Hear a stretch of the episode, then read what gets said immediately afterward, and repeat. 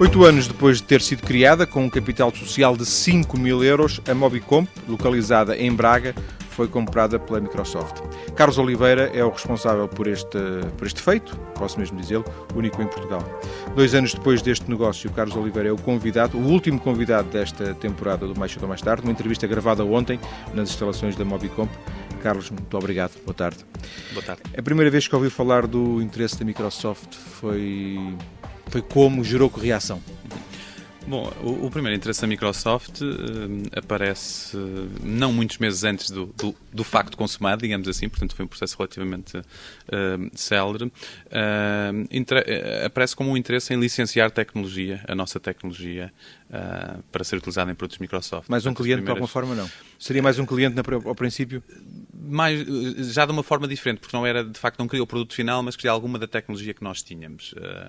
a história é engraçada, portanto, a aquisição dar-se em, em, junho de, de, de, 2008 e, portanto, a primeira conversa, mais ou menos um, séria sobre o assunto, ainda sem nenhum objetivo, digamos, mas séria sobre conhecer o produto, está-se em janeiro uh, desse mesmo ano, como consequência de uma de todo o networking e todo uh, o processo de internacionalização que estávamos a fazer na, na Mobicomp, ou seja, há uma, uma reunião nos Estados, ou melhor, há um, um evento nos Estados Unidos no final de setembro de 2007, onde, uh, por uh, quase destino ou por acaso, e uh, eu depois vou, vou, vou, vou especificar isto um bocadinho mais, tenho a oportunidade de, de reunir com uma pessoa da, da, Microsoft. Portanto, eu diria que um, a Microsoft, a Mobicomp nunca esteve à venda, não, não havia, digamos, uma, um objetivo de vender a empresa, pelo menos naquela altura, um, e, portanto, havia sim interesse em, em, criar parcerias e parcerias estratégicas que pudessem acrescentar o valor à, à, à empresa. E aquilo que acontece é que eu iria estar numa feira nos Estados Unidos, portanto, nessa, nessa altura, em setembro de, de 2000, setembro, outubro de 2007, e achava que, da mesma forma que ia falar com a Google, que ia ter a oportunidade de falar com um conjunto de outras empresas, que era interessante também trocar algumas bolas, digamos assim, com a Microsoft. E foi, digamos assim, esse foi o primeiro trigger.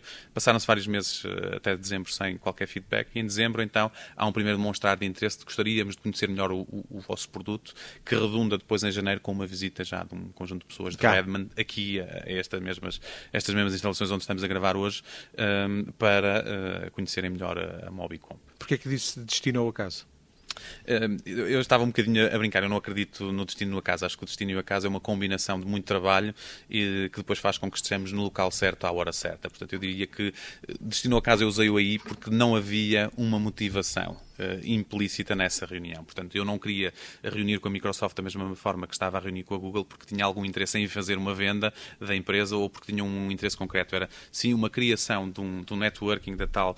Um, eh, estas palavras em inglês depois na rádio às vezes Sim, não funcionam tão bem, mas portanto, nesta criação de, das redes de contactos que depois em determinados momentos podem ser muito relevantes e eu sempre fui muito apologista dessa, dessa criação dessas redes, de falar com muitas pessoas, de uh, criar essa possibilidade de no momento em que há uma necessidade específica elas estarem dentro do nosso raio de ação e portanto quando, quando eu usava acaso e destino era um Sim, bocadinho nessa uma coisa nessa mais, por, mais provocação. Exatamente. Uh, de qualquer forma, a Microsoft uh, aparecendo num cenário de um cliente, ainda com um cliente de alguma forma mais empenhado a, pedir eh, tecnologia, a, a, ser parceiro, já era, já era um cliente especial ou vocês nessa altura já tinham, aspas, clientes especiais?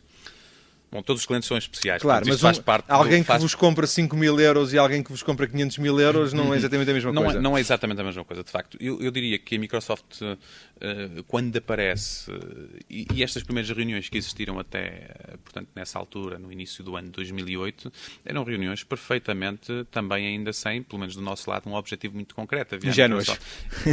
ingênuos, eu diria que em negócios nunca podemos ser ingênuos, há sempre, há sempre que traçar os potenciais cenários, mas não havia ainda uma intenção definida por ambas as partes do que é que seria o, o que é que poderia ser a forma de relacionamento. Mais tarde, já uns meses depois, portanto aí por março de 2008, um, aparece então esse, o tal interesse de queremos licenciar a vossa tecnologia porque achamos que nos vai ajudar a acelerar os nossos produtos. E, e, e respondendo à sua pergunta, um, de facto não seria um cliente como todos os outros. E isso levantou-nos aqui grandes discussões, porque ter a Microsoft como um cliente, eh, não do produto, mas da tecnologia, iria levantar-nos aqui um conjunto de, de, de, preocupações que poderiam nem todas elas ser positivas. De facto, seria muito interessante ter a Microsoft a licenciar a, a nossa tecnologia e tivemos vários debates à, à, volta dessa situação internamente aqui em termos de administração, mas por outro lado também iríamos ficar muito ligados a uma empresa que iria estar a usar a nossa tecnologia, potencialmente ser nosso, nossa concorrente e, portanto, levantaram-se aqui um Sim. conjunto de uh, potenciais, os tais potenciais cenários que poderiam acontecer. uma empresa que é muito forte no, no, mundial, não é? E, portanto, vocês, de alguma forma, a Mobicom poderia até desaparecer uh, ao licenciar os vossos produtos para a própria Microsoft. Vocês, é, foi um dos cenários que, que, que, na altura em que olhámos para esta oportunidade do licenciamento, se, se definiu. E, portanto, como uma, uma empresa uma que faz tantas marcas brancas para outra, que a, a, própria marca acaba por desaparecer, um bocado Sim, isso. O, o que para nós era mais importante agora, que a marca Mobicomp era mais importante a marca do produto, na altura, que era o Mobile Keeper, um, ehm, porque era aquilo obviamente produzido pela estava Mobicom, mas que estava no mercado e que nós tínhamos já clientes, éramos líderes nessa altura no Médio Oriente, portanto, eh, nessa região, os operadores, eh, os nossos concorrentes mundiais, seja se fossem franceses ou americanos ou, ou, ou de outras uh, uh, latitudes, tinham, de facto, era quando iam para o Médio Oriente, era a, micro, a Mobicomp neste, neste uh, nicho de software para salvaguarda de dados no telemóvel, é de facto a empresa que nós temos que combater, o que era já agora uma situação muito interessante. Tínhamos também clientes na Europa, tínhamos a nossa operação que estava a ser montada também, que já tinha arrancado uh, e com, com um potencial muito interessante na, na Ásia, portanto, em, uh, e, e, estávamos a preparar a entrada nos Estados Unidos também com, com a operação própria. Portanto, a empresa estava-se a desenvolver e tínhamos um, um, um plano estratégico para, para Muito rapidamente, porque ela não, ela tinha pouco tempo, não tinha uma década ainda, não é? Pois, eu, eu, diria que no, se olharmos para. Se o nosso uh, um, horizonte for. Uh, tendo, tiver em consideração que estamos a falar de, de IT, eu diria que 8 anos não é propriamente Sim. uma empresa. E, em particular, um, no setor das telecomunicações, o software para telecomunicações, que era um. E então para telemóveis? Exatamente. Seis meses. eu diria que nós já éramos um, quase um dinossauro, porque há uma empresa com 8 anos, uh, de facto, neste setor já era uma empresa que tinha muito, acumulado muito know-how e, e, portanto, já não era propriamente uma empresa nova sendo que num contexto mais eh, abrangente de empresas é de facto uma empresa nova. Mas no nosso setor específico não Sim, éramos uma empresa, uma empresa nova. Sem dúvida. Vocês especializaram-se, uh, entraram no mercado com um software, não é? Um software, uh, o, tal, o tal software de proteção de dados em telemóvel. Bom, isso já é uma fase, digamos, posterior da evolução da empresa. Portanto, a empresa aparece, a Mobicomp é criada em 2000 uh, com numa altura em que estamos numa bolha tecnológica enorme, em que parecem existir mais oportunidades do que depois, de facto, na realidade se vem a, a, a, a, verificar, mas nós acreditamos nessa altura, os fundadores, portanto, em meados de 99, que de facto o telemóvel iria ser muito mais do que apenas um dispositivo para fazer telefonemas de voz. E, portanto, o, o, nessa altura decidimos que queremos criar uma empresa a apostar no futuro que tem essencialmente três vertentes. Tem que ser uma empresa inovadora, e portanto isto em 2000, ou seja, não estamos a falar hoje em dia que é, a inovação é já uma sim, palavra sim. que muitas vezes é despida de, de conteúdo por, por, tão batida que está. Uh, mas nós queremos ser inovadores, isto é, trazer uh, para os nossos clientes e para as nossas soluções tecnológicas uh, fatores de diferenciação que ajudassem os nossos clientes a resolver os seus, os seus problemas de uma forma nova e usando estas novas tecnologias, portanto, o telemóvel, os PDAs, portanto, não se resumia apenas ao, ao telemóvel, portanto, dispositivos móveis. Por outro lado, focada, ou seja, nós acreditamos claramente que a diferenciação por know-how iria ser muito importante. Ou seja, não podíamos estar agora a querer ser mais uma empresa portuguesa de IT transversal que faz desde websites até mobilidade e também faz ERPs. Não acreditamos nisso. Acreditamos que o foco aqui sim era um, um valor uh, muito relevante.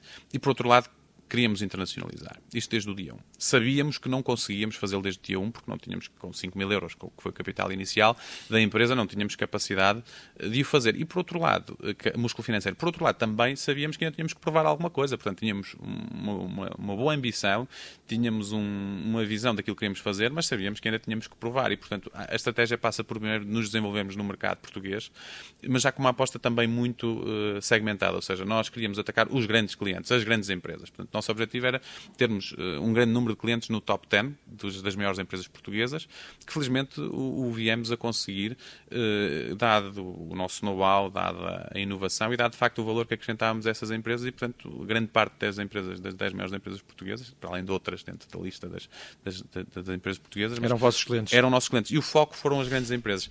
A partir de determinada altura, uh, e já agora aqui trabalhamos para a área, sempre com mobilidade, para a área da banca, serviços financeiros, banca e serviços financeiros, operadores móveis e também para a área do retalho. Portanto, sempre com soluções de de um telemóvel ou no PDA.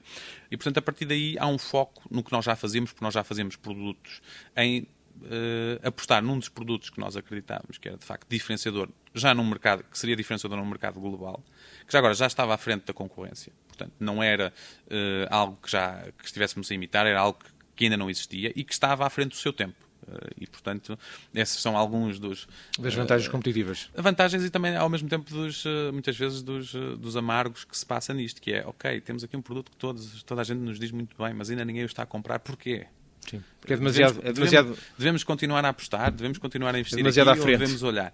Um, e depois, felizmente, uh, essa persistência vem-nos a dar uh, alguma razão no sentido que fizemos a aposta certa uh, antes do tempo, mas que tivemos aí uma vantagem por, por, por o termos feito uh, antes de, dos outros o terem feito. E, portanto, um, há essa aposta no produto que depois aí sim uh, nos permite uh, fazer uma, uma internacionalização muito mais consistente com uma visão de temos é que apostar nos países desenvolvidos. Não é cá para Lopes, também há Sim. negócios que devem ir para os PALOPs, a internacionalização, mas não era, era segundamente para os países desenvolvidos, é os países que neste momento já têm dispositivos móveis e que já têm uma adoção um, da utilização dos telemóveis, não apenas para uh, para voz ou para SMS, estamos a falar de 2004, 2005, portanto já, já, já os SMS já eram um grande sucesso. Um, temos que ir para estes países porque é nestes países onde, o nosso, onde os nossos uh, produtos podem ter mais potencial de aceitação. E, portanto, a aposta na internacionalização passa por logo contratarmos um diretor de vendas na Finlândia, que estaria no, no, a vender para, para, toda a Europa uh, do Norte, uh, criarmos, e já agora, sempre com locais. O, o, o Carlos, quando fala, fala sempre no plural porque eram mais, era uma, era uma administração com três ou quatro pessoas. É, é? uma administração com quatro pessoas. Eu, eu, falo no plural porque eu não acredito em projetos. Não, não, não mas neste caso concreto, quando, quando nós, nós, decidimos, nós era, sim, era sim. obviamente o Conselho de Administração, o não é? Porque havia outras pessoas. Havia outras pessoas, havia uma equipa de gestão mais operacional e depois havia, portanto, quando falo aqui, falo do Conselho de Administração e nas discussões, obviamente, que havia visões um, mas felizmente tivemos também aqui uma coisa que foi um, a administração era uma administração que eu sendo o único operacional, portanto todos os outros executivos na empresa, todas as outras pessoas que faziam parte da administração eram não executivas, portanto um, não estavam presentes no dia a dia da empresa. Havia de facto uma grande autonomia uh, e havia uma capacidade de fazer perceber essas pessoas que muitas vezes até nem estavam 100% dentro do meio das especificidades do meio e de, do porquê de algumas necessidades. Mas tipicamente eram decisões tomadas porque havia um entendimento de de, toda, de todo o Conselho de Administração de que seria o passo certo a dar-se. Falta, falta ainda eh, saber, Carlos, é, é, o Carlos que junta esses uh, investidores, é, é, o projeto é seu da Mobicomp, isto surge logo após a faculdade? Uhum.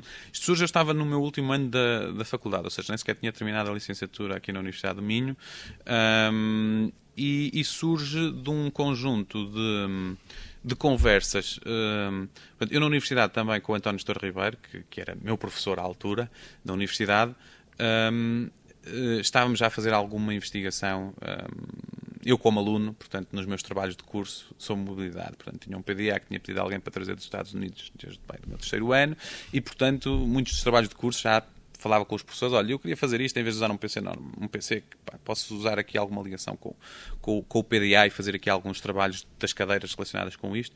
O facto também de que tinha tido a oportunidade de, de viajar muito já a ir à CEBIT, portanto, que é uma grande feira mundial que existe há muitos anos e que era na Holanda, eh, na, perdão, na, na Alemanha, portanto, de ir lá uh, recorrentemente ainda enquanto uh, estudante universitário e de me permitir ver as trends e, e portanto, as tendências do mercado, o que é que, uh, e de perceber um bocadinho por aí. Portanto, surgem conversas informais com o António Murta e com o António Estor Ribeiro numa primeira fase um, ehm, de, sobre a mobilidade e futuro da mobilidade, sem, ainda também, mais uma vez, sem nenhum objetivo concreto, em que depois, de facto, o António Murta junta também o Gastão Taveira a uma mesa e, portanto, estamos todos a conversar. E são eles, eu diria que eles são os. os um, são a ignição da criação da empresa, porque eram as pessoas que já estavam no mercado e tinham experiência e conseguiam dizer, pá, vocês estão aqui no âmbito, ou potencialmente, futuramente no âmbito universitário, que é fazer umas coisas que o mercado vai achar que isto é altamente valioso. E, portanto, o desafio parte um, parte mais de quem já estava no mercado de nos desafiar, pá, vamos criar uma empresa Sim. para isto.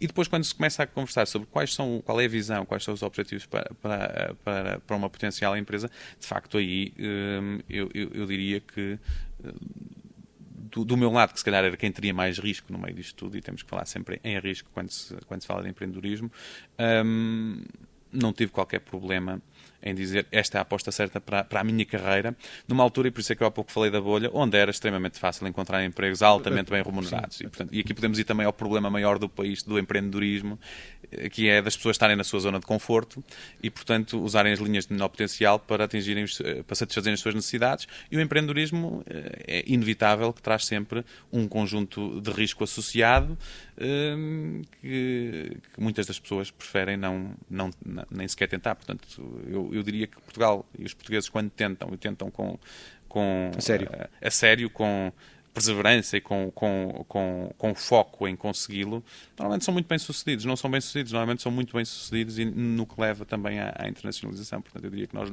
a maior parte das vezes, falhamos porque nem sequer tentamos ou porque arranjamos desculpas meias, para, meias para, para, não, eu diria porque arranjamos as, todas, as, todas as excelentes desculpas um, para um, não se fazer, em vez de arranjarmos boas bons motivos para o fazermos e para nos diferenciarmos.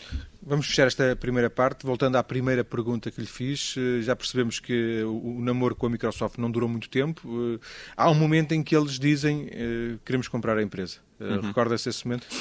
Sim, recordo. Isso foi preciso de algumas hum, reuniões telefónicas um, e há um, um momento ali no dia 26 de abril, talvez, uh, de 2008 em que eu recebo um telefonema muito longo, em que o telefonema já vai com meia hora e eu não, não tinha percebido se eles, o que é que eles queriam. uh, e que nos dizem, olha, nós de facto já estudamos... Uh, Mas isto é feito em Richmond, via Richmond via ou Redmond, Europa? Via Redmond, via Redmond sempre, sempre diretamente.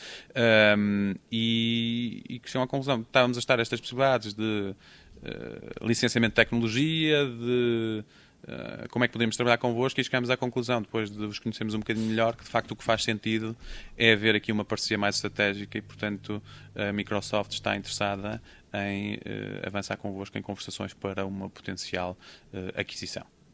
E, portanto, é isto que, que acontece. E em pouco tempo concretiza-se. E em pouco tempo. E depois aqui há um processo para que isto se concretize em pouco tempo. Ou seja, havia uma preocupação forte minha. Portanto, antes disso há uma discussão entre a administração de faz sentido ou não faz sentido, faz sentido neste momento, qual é a proposta de valor que não é só financeira, ou seja, a parte financeira Sim. não é o número um eh, numa coisa destas, um, mesmo para os acionistas, mas o que é que isto vai trazer para as pessoas, o que é que isto vai trazer para o nosso projeto e para a nossa ideia inicial, o que é que isto vai trazer inclusive para o país uh, e para, naturalmente para os acionistas, que faça disto uma proposta, uh, uma proposta uh, a não recusar. Sim. E houve, houve uma garrafa de champanhe nesse dia? Não. Não. não. não, houve uma garrafa de champanhe, até porque isso era só o início de uma, de uma, de uma possibilidade já forte. Que depois se eh, concretizou em junho, não é? depois se concretiza uh, em 24 de junho. Faz agora. Uh, faz agora dois anos. Dois anos, portanto, antes de uma sardinhada aqui no São João. Foi, Foi. isso mesmo. Então, depois das notícias, que, que são aqui também a, a, poucos minutos, vamos conhecer o presente e, de alguma forma, também antecipar o futuro da Mobicomp que continua, eh, tal como no início, com o Carlos Oliveira à frente do, dos destinos. Até já. De regresso para este último, mais cedo ou mais tarde desta temporada, estou hoje a conversar com Carlos Oliveira, um dos fundadores, o responsável executivo pela Mobicomp, a empresa que a Microsoft comprou há dois anos eh, e eh, cujo negócio já de alguma forma conhecemos muito superficialmente, como é evidente na primeira parte. Continuar na, na, na Mobicomp era para si uma condição, Carlos, eh, depois da aquisição? Eu diria que era uma condição eh, que a Microsoft eh, impôs e, obviamente, que eu uh, queria fazer parte do projeto. Portanto, esse foi uma das, uma das uh, digamos, no processo negocial, foi um dos, um, um dos acordos que se fez. Isto não, foram, não foi o Carlos a impor, foram eles a impor? Eh, não, ou, ou, havia, eu acho que depois do processo de due diligence, portanto, de verificação de todo o contexto da empresa, era claro para a Microsoft que uma parte do valor um, da empresa estava na, na, na, própria liderança executiva e garantir que aquilo que era necessário fazer logo, muito rapidamente após a aquisição, uh, se podia executar com um mínimo de, um, turbulência. digamos, turbulência, num ambiente que já por si era muito turbulento, porque uma aquisição, ainda por cima uma aquisição com uma notoriedade como esta, iria trazer sempre, trazer sempre turbulência. Portanto, há aqui um encontro de vontades e, acima de tudo, há aqui no meu entendimento, havia aqui uma coisa fundamental que tem a ver com ética nos negócios. Portanto, eh, eu não vi esta aquisição como um fim em si mesmo. Portanto, eu ao vender a minha parte na, na, na Mobicom, não via isto como fim do, o fim de linha, numa perspectiva em que, para já, o valor eh, parte do valor que, que, existia com esta aquisição era também um valor de amplificar aquilo que tínhamos andado a fazer até então e, portanto, eu gostaria de, naturalmente, fazer parte desse, desse processo. Por outro lado, eh, a Microsoft entendia que eu também teria que estar Sim. para garantir esse, esse sucesso. E havia na ética dos negócios aqui uma coisa fundamental.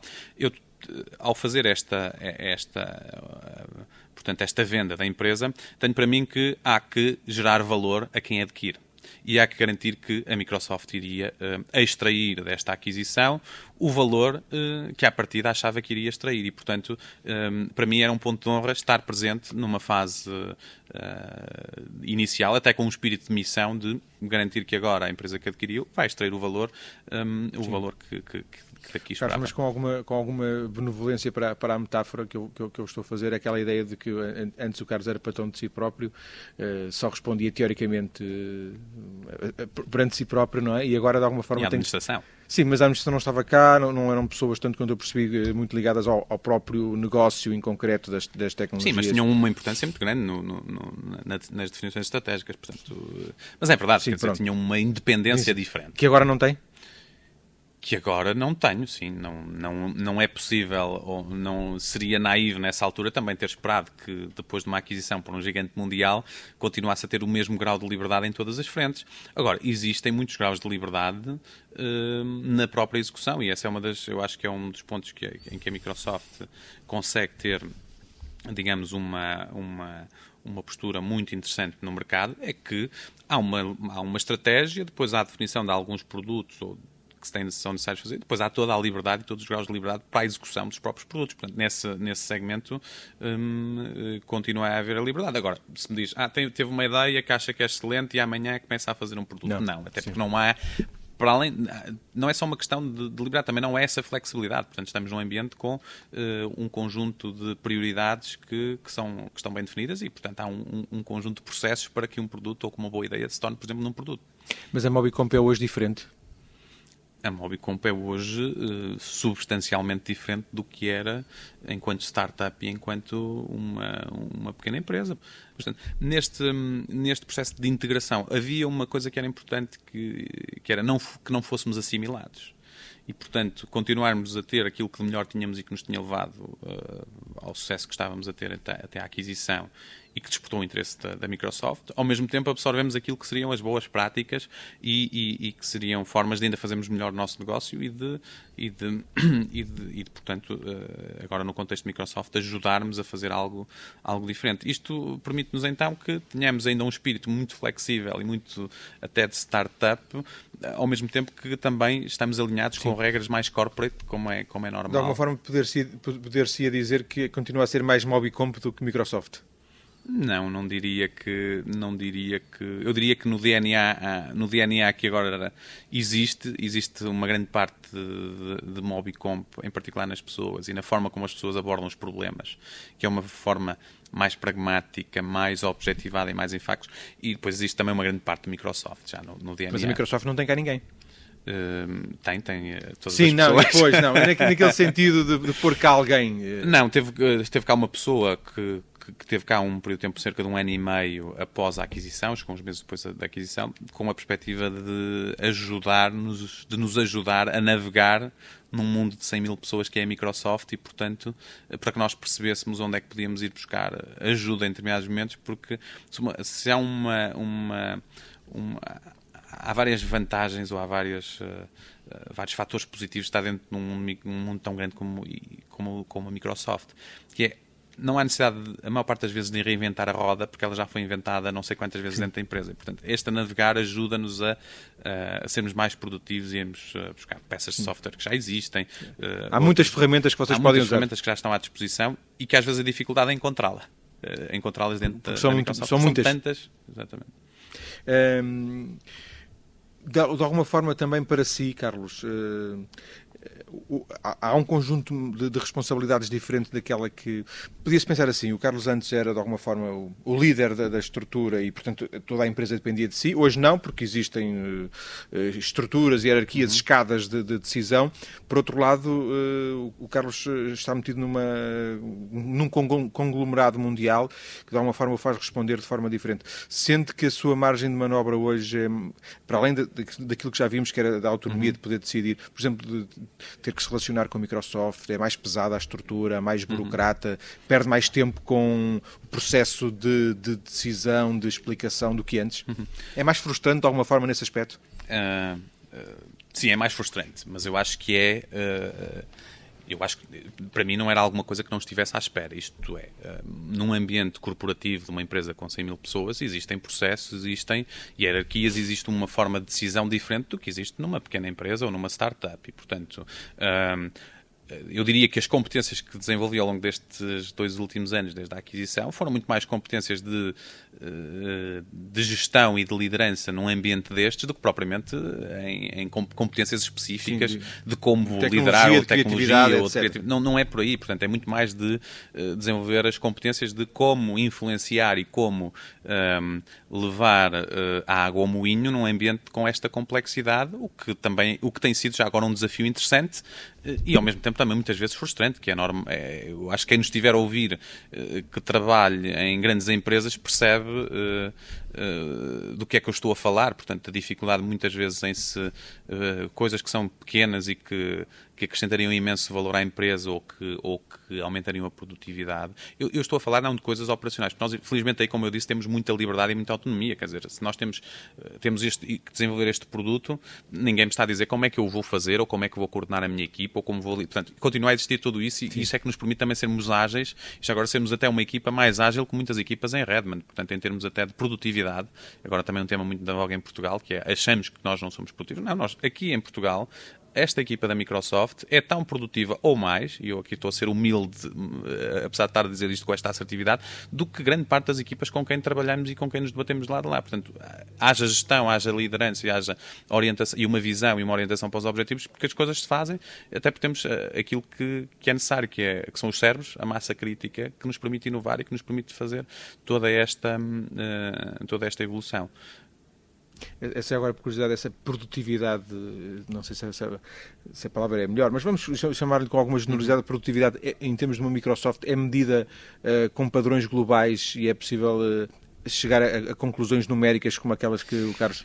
Dou uma conclusão, uh, dou uma conclusão factual para, para que esta afirmação seja, digamos assim, consubstanciada. Nós fomos adquiridos, portanto, em junho de 2008, de facto houve ali um mês depois uh, para fechar um, digamos, alguns detalhes e, portanto, o início do trabalho dá-se a 21 de julho de 2009.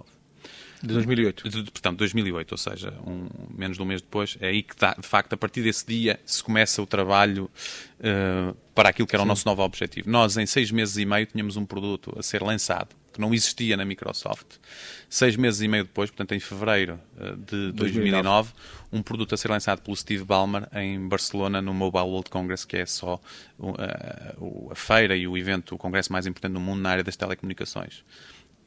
Não há na Microsoft este tipo de timings normalmente. Aliás, uma das batalhas grandes que, que eu tive e que a equipa aqui de Braga teve foi eh, convencer as pessoas de lá de lá que nós não estávamos a ser nem naivos, nem que éramos uma startup. Que era possível.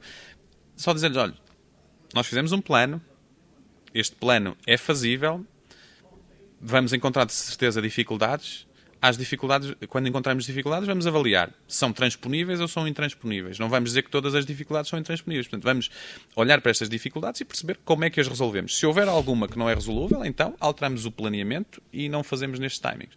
O que se veio a verificar é que todas elas foram transponíveis, mesmo as pessoas não acreditam. Portanto, isto é um fator de produtividade que eu, que eu identifico como produtividade. Sim. Em seis meses e meio conseguir lançar um produto. Não há histórico, uh, não é prática da Microsoft fazê-lo uh, nestes pouco tempo. Sim.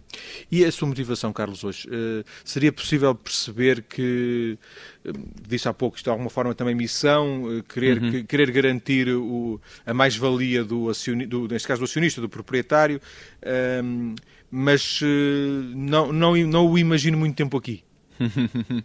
Bom, eu, eu, tenho, digamos, eu tenho aqui uma equipa motivada que continua a liderar e que sabe que é natural que eu venha a dar passos diferentes no futuro. Uh, agora, aquilo que eu também quis foi que, nesse tal espírito de missão que tinha referido, dar esse valor acionista e ao mesmo tempo também garantir que a equipa aqui uh, crescia no sentido de se preparar para, num ambiente como este da Microsoft, poder vencer comigo ou ou, ou, sem o cá estar. Mas o Carlos sente-se mais um empreendedor nesta altura, um, um gestor e não, um empreendedor e gestor, assim é melhor, do que propriamente já hoje em dia, como que aqui, aqui será mais um executor?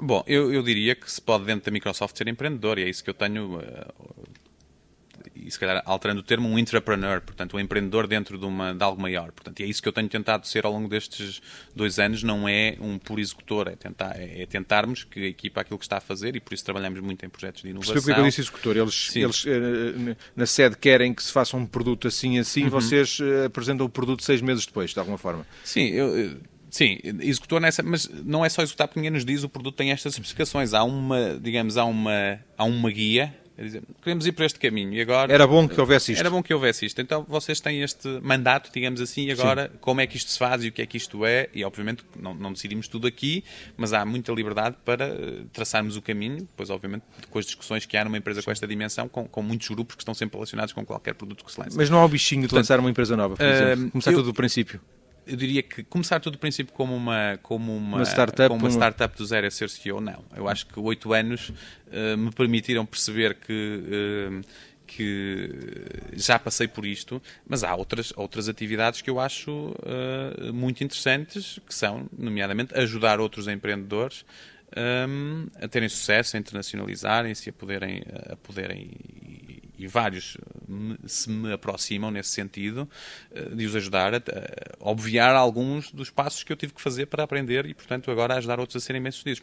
Eu diria que não me vejo como um empreendedor que cria uma empresa do zero e, e, que, e, que, e que começa... A Mobicomp 2. A, a Mobicomp 2, mas que ajuda outras e que, está, que investe noutras empresas, até porque devido à aquisição tenho essa capacidade. Uh, mas tem feito isso?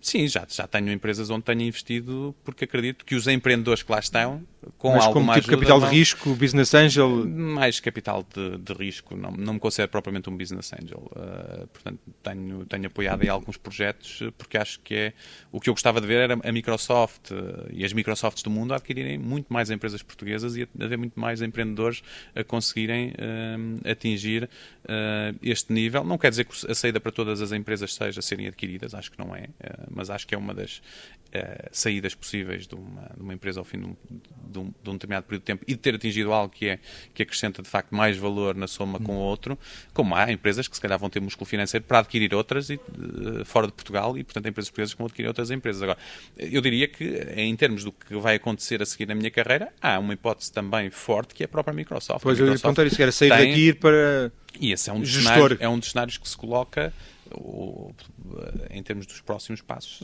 dentro da própria Microsoft, porque sendo uma empresa com esta dimensão, um, há seguramente uh, outros, outros cargos ou outras, outras funções que eu possa Sim. exercer. E não, e não rejeita isso? De todo.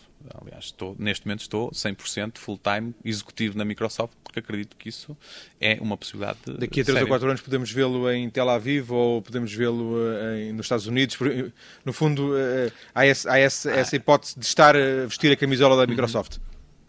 É, é uma das hipóteses fortes que, que, existem neste momento. Não quer dizer que não haja outras. Sim, sim. Uh, acho que isto é sempre uma, um encontro de vontades para que, uh, para que as coisas aconteçam, mas uh, está tudo em aberto. Carlos, estamos a fechar a nossa conversa.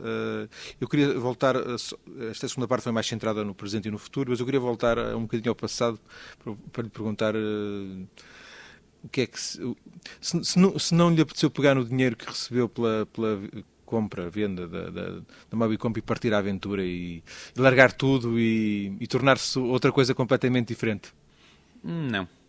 Ir para o Havaí fazer surf, não. Não, não, não, não está no meu DNA. Eu já usei várias vezes aqui o, o termo DNA durante a conversa. Não está no meu DNA. Eu acho que uma das, um, uma das coisas que eu gosto é de, de facto fazer acontecer e fazer ver coisas acontecer. Portanto, não quer dizer que não, não, não, não gostasse ir ao Havaí uh, fazer surf, se calhar não, porque não, não seria um sítio onde posso ser muito bem sucedido, pelo menos por, por histórico passado. Uh, mas, mas fazer outras coisas diferentes, sim Uh, mas não largar tudo e dizer agora vou-me dedicar aqui a. Viver dos rendimentos. A viver dos rendimentos. Não, não, não, faz parte. Aliás, eu confesso que é, o resultado da aquisição é interessante pela independência financeira que dá, mas não é uma coisa que eu pense, nem que me tenha no dia seguinte à aquisição pensado eu agora tenho mais isto. Não, não, não, não, não, não tendo sido esse o, o moto, para, para, para a aquisição e para a venda, porque não foi seguramente, não, é, não, não foi isso que me fez diferente. Não, não, não, continuo a querer fazer coisas, a querer fazer acontecer e, acima de tudo, uh, deixar marcas. É, é aquilo que eu, que, eu, aquilo que eu acho que com a Mobicomp nós conseguimos enquanto equipa. Mais uma vez, eu não acho que estas coisas se façam. Uh, por uma só pessoa. Obviamente que a liderança, a visão tem um valor que eu acho que é fundamental, mas não, não se fazem sem uma grande equipa por, por trás ou pela frente, porque muitas vezes é mais à frente do que atrás. Um, e, portanto, o que quero é conseguir ter equipas motivadas e, e, acima de tudo, conseguir novos sucessos. Portanto, aquilo que eu disse logo, alguns jornalistas que logo após a aquisição me perguntavam, então isto é um grande defeito já que me pergunta, se pensar nisso 10 segundos, se calhar até acho que é, mas olha, já agora posso lhe dizer que não quero que seja o meu maior feito. Vamos ficar à espera de outros feitos do Carlos uh, Oliveira, a quem agradeço uh, ter-nos recebido uh, para esta gravação feita ontem em Braga, nas instalações da Mobicomp. Esta, esta conversa esteve inicialmente marcada em direto, como, como, sempre, para o início da semana passada. Por limitações minhas, tivemos que adiar. Agradeço ao Carlos Oliveira a disponibilidade para reagendar daí a gravação que passa hoje. E é também, e ainda bem que terminamos assim, a última entrevista do Mais Cedo ou Mais Tarde, na quarta temporada do Mais Cedo ou Mais Tarde. Nós voltamos em setembro com mais informações informações, notícias, pessoas que mais cedo ou mais tarde podiam ser notícia. Muito obrigado.